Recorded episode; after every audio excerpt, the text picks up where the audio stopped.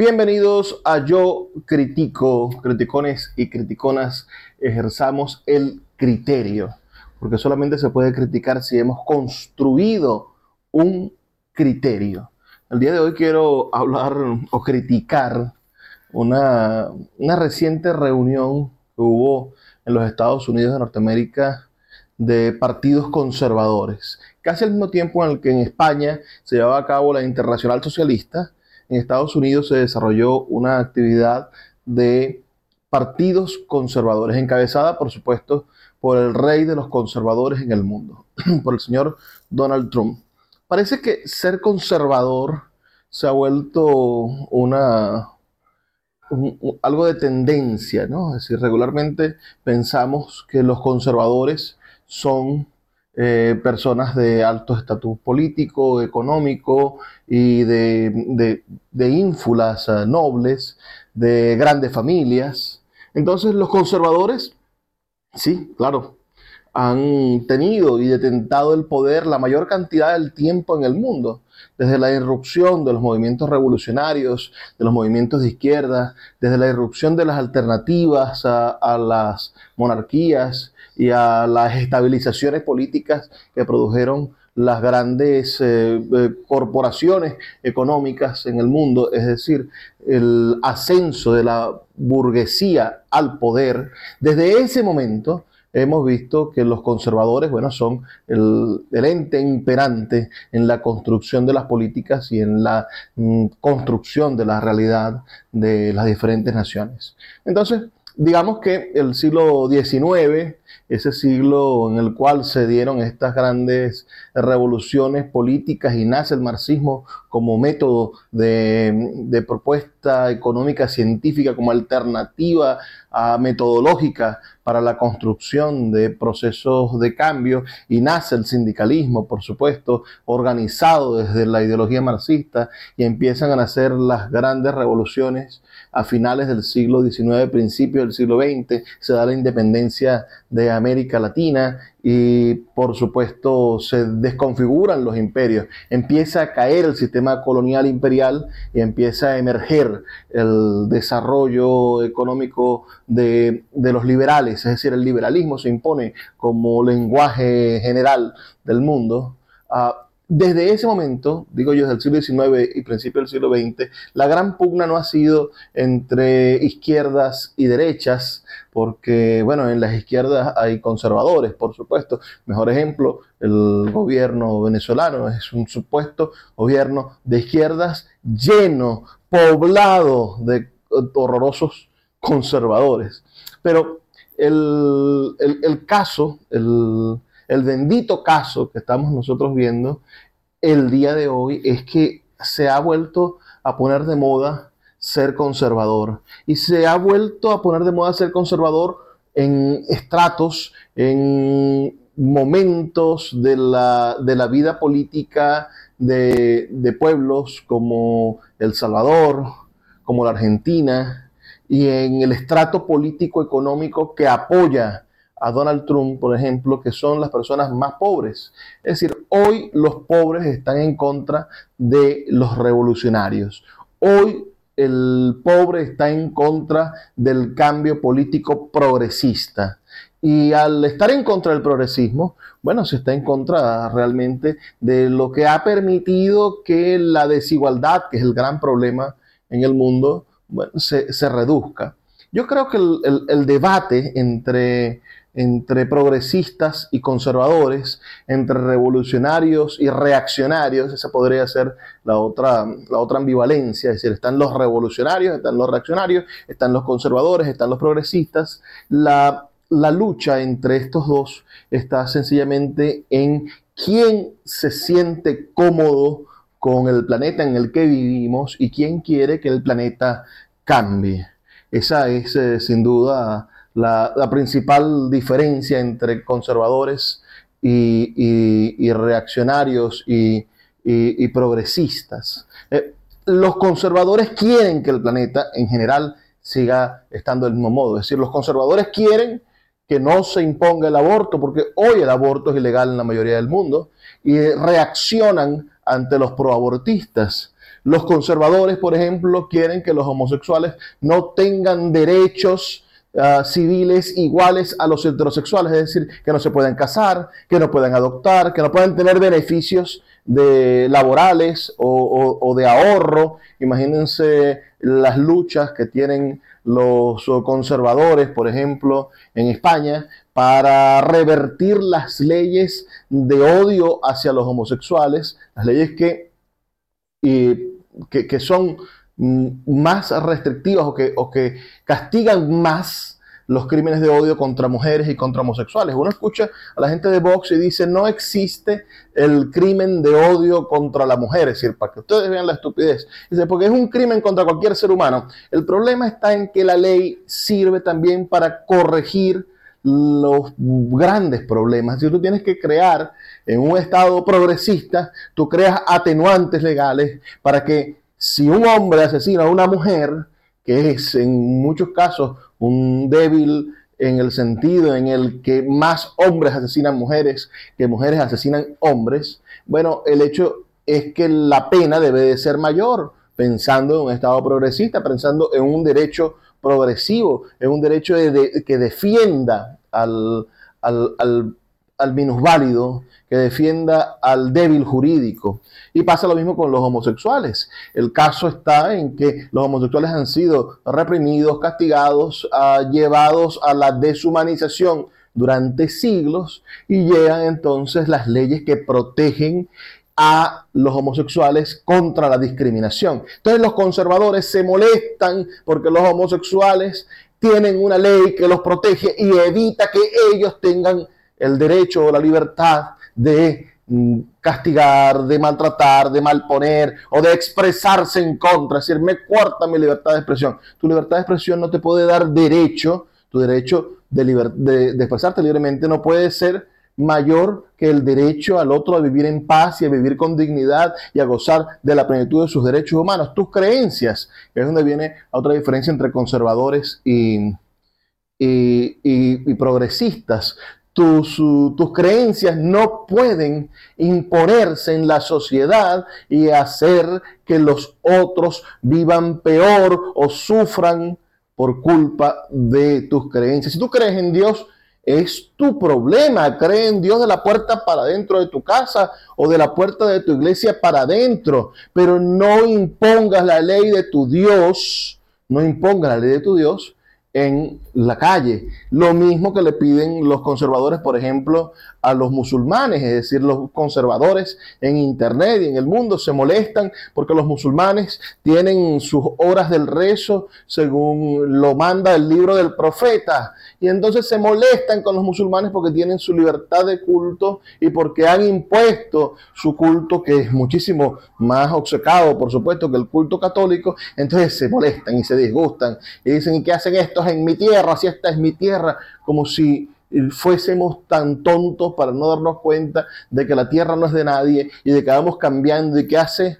500 años aquí donde estoy yo en Santa Lucía, en Maracaibo, no habían sino indígenas y culebras y hace 400 o, 500 años eh, no, quizá no había nadie aquí alrededor porque los indígenas más cercanos vivían en palafitos y hace unos, ¿qué digo?, 20 mil años, 30 mil años, habían otros tipos de animales, ni siquiera habían hombres en esta zona. Entonces la tierra no es de nadie. Y los conservadores pretenden fijar en el tiempo actitudes, tradiciones, ideas y se oponen al progreso de la humanidad se opusieron a que hombres negros y mujeres blancas tuvieran hijos, se opusieron a que los homosexuales se pudieran casar, unir o expresar su libertad, se opusieron a la igualdad entre hombres y mujeres, se opusieron, por supuesto, a que los colombianos cruzaran a Venezuela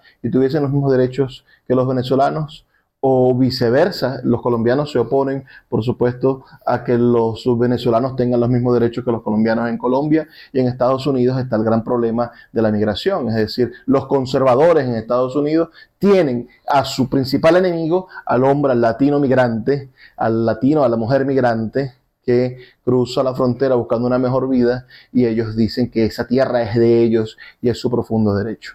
Todo esto me ha venido a la mente porque hay tres chiflados, hay tres locos de remate en la política de nuestra América que son los cabecillas del movimiento conservador. Si uno analiza bien las actitudes de estos hombres, son los seres en este momento más peligrosos que hay en América y son los que más atentan contra la democracia y contra el proceso de desarrollo social y contra los avances que hemos conseguido los progresistas, es decir, quienes creemos en el cambio, quienes creemos en el desarrollo de los derechos humanos, quienes creemos que los derechos son progresivos y avanzan cada vez más y no se restan.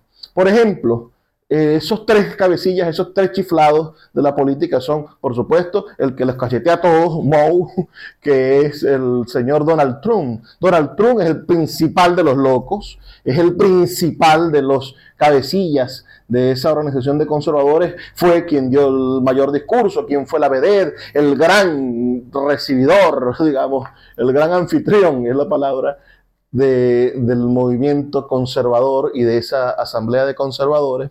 Después, el otro gran BD, el otro gran estrella que se dio abrazos y a casi besos con, con el gigante naranja, fue el señor Javier Milei, el loco de la Argentina. ¿Qué, qué, qué, qué está haciendo Javier Milei? Mira, recientemente ha atentado contra las librerías, recientemente ha atentado contra la cultura, recientemente ha ido cerrando los pasos al derecho a la educación libre y gratuita en la Argentina, que era un principio fundamental de casi 100 años. Es decir, es un hombre que está pervirtiendo el sistema democrático y que poco a poco ha ido socavando bueno, el derecho a la libertad de, de protesta en su país y que los niveles de conflictividad van a ser verdaderamente gigantes y espero, bueno, que no lleguen a la violencia, pero mi ley cuando habla, cuando habla, cuando ataca a otros presidentes, lo que dice, por ejemplo, de Petro, lo que dice de Nicolás Maduro, lo que dice de cualquier persona que vuela a izquierda o vuela a, a ser progresista, es verdaderamente angustiante. Es decir, es un tipo que está, es un fanático de la derecha, es un fanático de los conservadores y detesta, por ejemplo, al, el aborto. Es decir, el tipo, después de todo lo que costó en Argentina conseguir el derecho al aborto y las probortistas, el, trabajo de calle, el trabajo, las más grandes manifestaciones, que, la, que, que el Tribunal Supremo de Justicia de Argentina, la Corte Suprema de Justicia de Argentina, diese por fin el visto bueno y entendiesen que el aborto era un derecho de la mujer Ah, para, consumar la decisión sobre su cuerpo, ah, porque igual se aborta, pero se aborta en, lugares peligrosos y se, y se castiga a la mujer por ejercer el derecho sobre su cuerpo. Bueno, Javier Milei está propuesto y su grupo está propuesto, por supuesto, a hacer actividades eh, que atenten contra ese derecho consagrado, ese derecho conseguido por las mujeres argentinas. Y otra cosa que me parece verdaderamente alucinada de Javier Milei es, por supuesto, la manera en la cual, siendo católico, tiene una reverencia absoluta hacia, hacia la religión judía y sin pensar mal y hablar mal de los judíos, por supuesto que no, pero estamos hablando de un hombre que utiliza preceptos religiosos para llevar a cabo su gobierno. Y en ese mismo orden de ideas, el otro chiflado, el tercero de los tres chiflados de la política latinoamericana, es Nayib Bukele, quien está en miras, a pocos, a, a poco paso de convertirse en un dictador bananero centroamericano clásico, no de izquierdas ya, sino de unas profundas derechas, además unas derechas peleadas con los intereses norteamericanos. Es una derecha bastante rara porque no es una derecha pro-yanqui, pro-norteamericana, no es una derecha, uh, es una especie de derecha antiimperialista, es una especie de derecha que odia a los medios de comunicación, es una especie de derecha que ha luchado en contra de las derechas o de los, o, de los estamentos políticos. Uh, es una derecha disruptiva, podríamos decirlo. Y lo que ha hecho, bueno, en las cárceles, lo que ha hecho, por supuesto, eso de pulverizar al contrario, no que no haya un diálogo democrático, que no haya contrapesos en la política del Salvador, bueno, pone en peligro la estabilidad republicana del Salvador y le da demasiado poder a un solo hombre. Esos tres tipos, esos tres chiflados, estaban gobernando, estaban, son gobernantes por supuesto, pero han, han estado siendo las estrellas y han puesto de moda a la actitud conservadora, han puesto de moda a la religión, por ejemplo, en el caso de Nayib Bukele, que es casi como escuchar un pastor evangélico, el tipo ha puesto de moda el pensamiento mágico religioso en la política. Y esto, bueno, atenta contra las libertades, atenta precisamente contra aquella persona que quiera ser ateo o que tenga otra fe religiosa diferente al cristianismo. ¿Cómo pensará un, un budista o cómo reaccionará cuando el hombre dice, bueno, ustedes porque no son cristianos no nos entienden? Y se basa en que la mayoría cristiana del Salvador le da derecho a humillar o a desconstruir las posibilidades de expresión religiosa de aquellos que no son cristianos y que viven en El Salvador o que tienen otra manera de ver el mundo. Entonces, tenemos tres tipos peligrosos. Donald Trump es el tipo más peligroso que hay y puede llegar a ser presidente de los Estados Unidos este año y nada ni nadie lo puede evitar. El señor Bukele se impuso como gobernante único, superpoderoso, supremo en El Salvador y nadie lo evitó. Y la victoria de Javier Milei en Argentina y ese intento de gobernar por decreto y, y esas contradicciones que tiene para poder burlar el, el, no tener la mayoría en este momento de diputados en, la, en el Congreso argentino pero que va a ir hacia el objetivo Yo, yo lo veo a ley hacia el objetivo de, de Bukele. Él va a buscar en las próximas elecciones, en, los próximos, en, en, el próximo intento electoral, va a buscar disolver ese Congreso, va a buscar imponer una mayoría en el Congreso, ese va a ser su gran objetivo, y con esa mayoría en el Congreso, bueno, va a desconstruir el Estado argentino. Entonces tenemos una gente que está acabando con el modelo republicano, que se opone a los avances sociales, que se opone a los derechos humanos básicos y que se opone, por supuesto, a la responsabilidad que tiene el Estado en la construcción del bienestar de los ciudadanos. Y debemos nosotros estar atentos, pendientes de no caer en Venezuela en ese tipo de, discursos. Es decir, sabemos que queremos salir de Nicolás Maduro, yo quiero, estoy loco porque hay un cambio político en este país, lo necesitamos. Pero debemos de cuidarnos, por supuesto, de no irnos al otro extremo, al extremo de los conservadores, que no permitan que Venezuela avance hacia donde debe avanzar. Con Nicolás Maduro no va a avanzar a ningún lado, eso tenganlo por seguro. Pero posiblemente sigamos retrocediendo en otros aspectos, aunque avancemos en lo económico, etcétera, con un cambio de gobierno, sería terrible encontrarnos con un fanático religioso o con un conservador obcecado en el futuro de nuestro país. Pendiente de lo que dicen los tres chiflados de la política, seguiré hablando de ellos, seguiré hablando de Donald Trump. Donald Trump quiere ser dictador por un día, esa es una cosa que me, que me preocupa. Y por supuesto seguiré hablando de Nayib Bukele. Veo con, optimismo a Novoa, al presidente de Ecuador. Siento que no está metido en el saco de los chiflados. Y ustedes saben que yo veo con cierto, con cierto activismo a, Petro, me parece interesante. Habrá que ver, la, la, vicepresidenta de Petro acaba de soltar que los cuatro años no le bastan para hacer los cambios políticos. Habrá que ver si Petro no intenta bueno, reelegirse en el poder y destruye su propia moral y destruye su propio legado como político. Pero esos son un poco los pulsos de la América. Venezuela es un país gobernado por una izquierda conservadora. Debió haberse ido a reunir con Donald Trump en ese evento. Estoy convencido que sí. En cambio, en España se reunió la gente de la Internacional Socialista.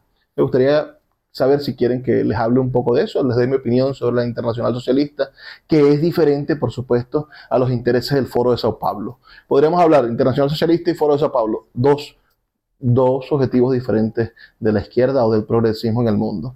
Soy Luis Peroso Cervantes y hablo con ustedes todos los días en este, mi programa, mi blog de opinión, mi blog, videoblog de opinión que se titula Yo critico. ¿Por qué yo critico? Critico porque he cultivado un criterio. Los invito a que ustedes formen su criterio y critiquemos juntos las cosas que queremos cambiar de la realidad. Hasta mañana. Déjenme sus comentarios.